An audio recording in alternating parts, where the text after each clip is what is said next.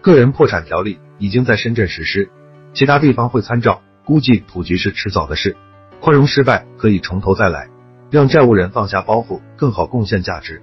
条例二十三条在出行方面有所体现，可以搭乘飞机，但不能是商务舱或者头等舱；搭乘高铁不能是一等以上座位。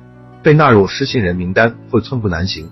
失信人申请个人破产就会按照条例的规定，诚信而不信的负债群体砥砺前行，只要不放弃，迟早看到希望。